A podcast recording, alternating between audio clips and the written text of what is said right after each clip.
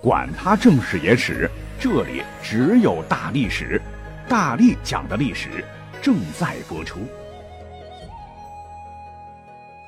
大家好，我是大力丸。我们本期节目呢，继续把《水浒传》中不为人们所关注的知识点。那古代的很多政权都面临边境线强大的敌对势力的威胁，游牧民族啦，还有这个割据军阀啦。就需要一支越来越强大的常备军队保家卫国，而要知道，在冷兵器时代，要打仗需要真刀真枪、赤身肉搏互拼，那么对于士兵的武力提升一定是重中之重。可是您知道吗？在十八般武艺中排第一的军事训练，或者说需要将士们刻苦锻炼的军事技能，到底是哪一类吗？据考证，单面长刃的短兵器。负重摔跤训练、骑马长枪以及队列阵法，一定是基础的操练科目。但排第一的绝不是很多朋友们想的近战格斗类，而是远距离杀伤武器之弓箭。历朝历代操练军队，那弓弩这一项绝对是花费时间和精力最多的。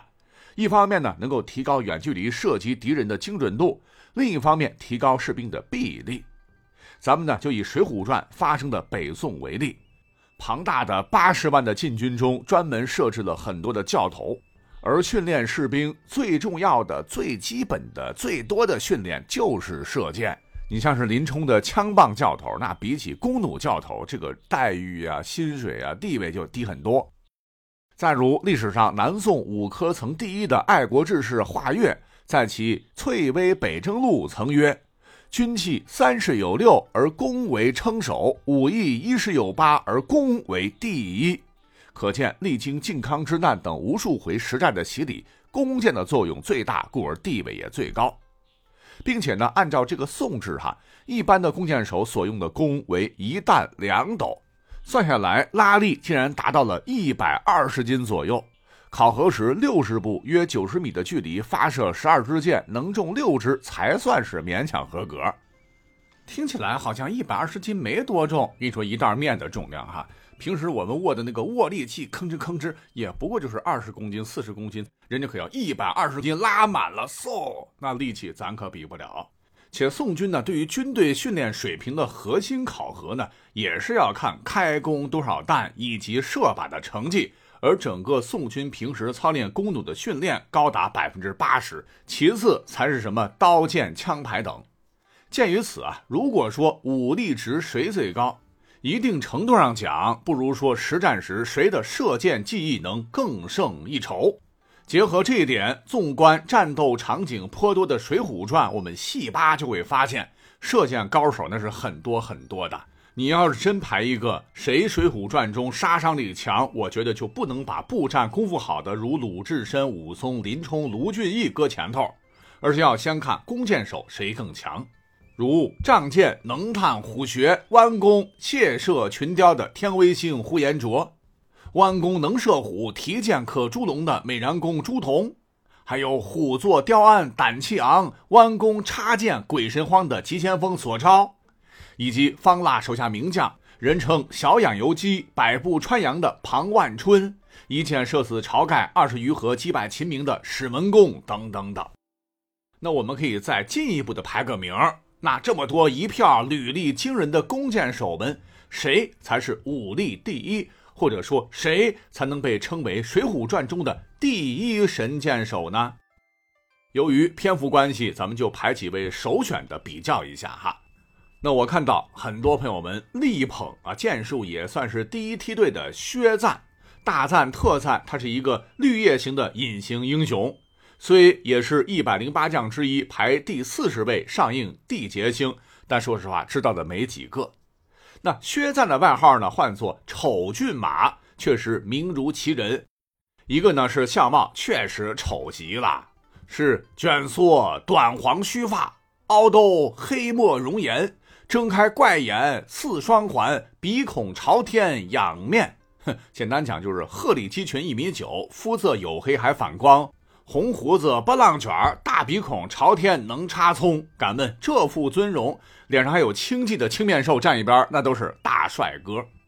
那他呢和大刀关正是老乡，因家境贫寒，很早就出来闯荡江湖，最终落脚于东京。而除了丑呢，人家丑人有丑福，确实是当过驸马。因先前在王府曾连珠箭赢了番将，郡王爱他武艺，招做女婿。说有一日呢，这个老郡王姓赵哈，带着宣赞出席赵官家参与的宋朝与众藩国的什么辽金西夏的晚宴。有一个呢孔武有力的藩将喝多了，拉弓空弦，想表演射箭。那对于游牧民族来说，马背上从小弯弓射箭跟玩儿一样，箭术肯定都很牛。唰唰唰，一连数箭哈，几百米开外，正中靶心，想挫挫大宋的威风。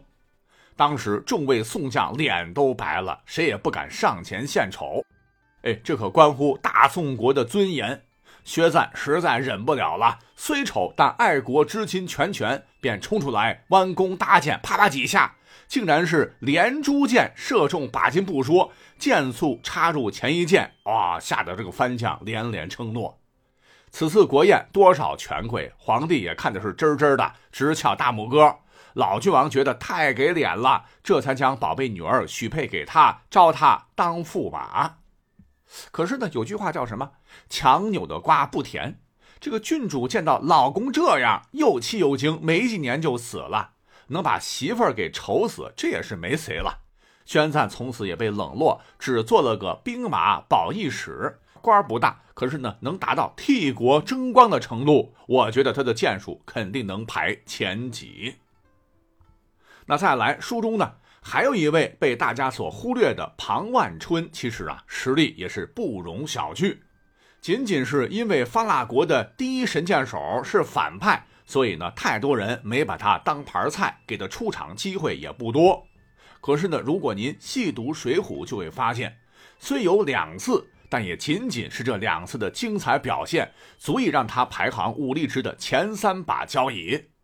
如玉顶关一战，嗖一箭正中梁山好汉排名第二十三位前的马军八虎旗先先锋使第七名上映天威星的九纹龙史进。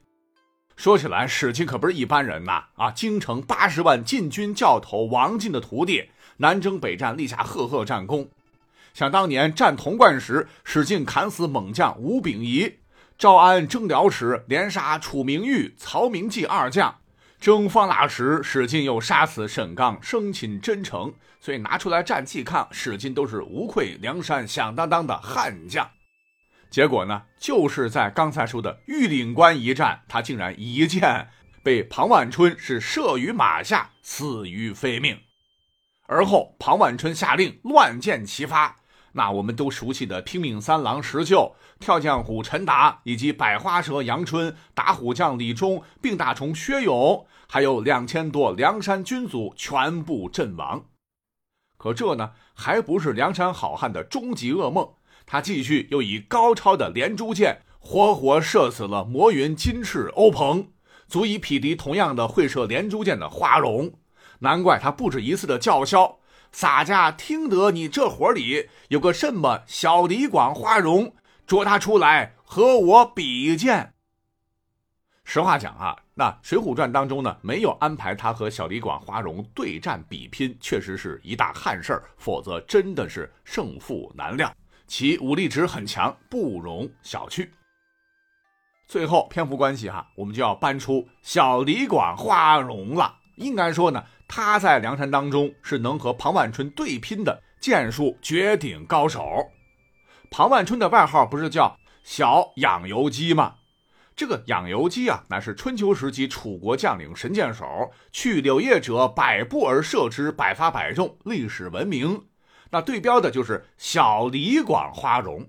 李广呢，就是西汉武帝时这个剑术啊出神入化的飞将军。书中看战绩，花荣确实对得起李广之名。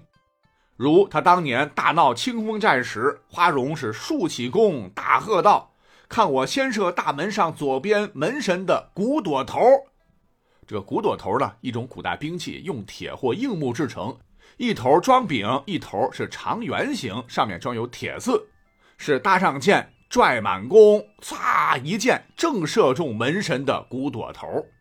花荣又取第二支箭，大叫道：“得你们众人再看我这第二支箭，要射右边门神的头盔上的朱缨。”嗖的一箭，不偏不倚，正中鹰头上，那真是指哪打哪啊！花荣之箭术直接对标三国吕布的辕门射戟。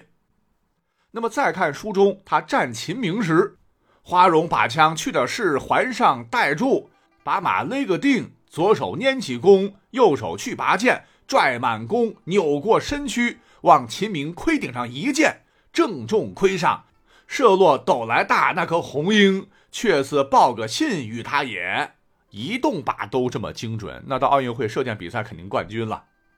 那书中还有别的描写，如汲取过一支好箭，对晁盖说：“恰才兄长说花荣射断荣涛，众头领似有不信之意。远远的有一行雁来，花荣未敢夸口。小弟这支箭要射雁行内第三支箭的头上。”射不中时，众头领休笑。说罢，他是搭上箭，转满弓啊，去得亲切，往空中只一箭射去，果然正中雁行内第三支，直坠落山坡下。即叫军士取来时看，那支箭正穿在雁头上。晁盖和众头领看了，尽皆骇然，骇然惊骇的那个骇哈，这个用的词儿真传神。以及后来对战河北三绝、武功天下第一的卢俊义时，宋江背后转过小李广、花荣，弯弓取箭，看着卢俊义喝道：“卢员外休要逞能，先教你看花荣神箭。”说犹未了，嗖一箭正中卢俊义头上毡帽上的红缨。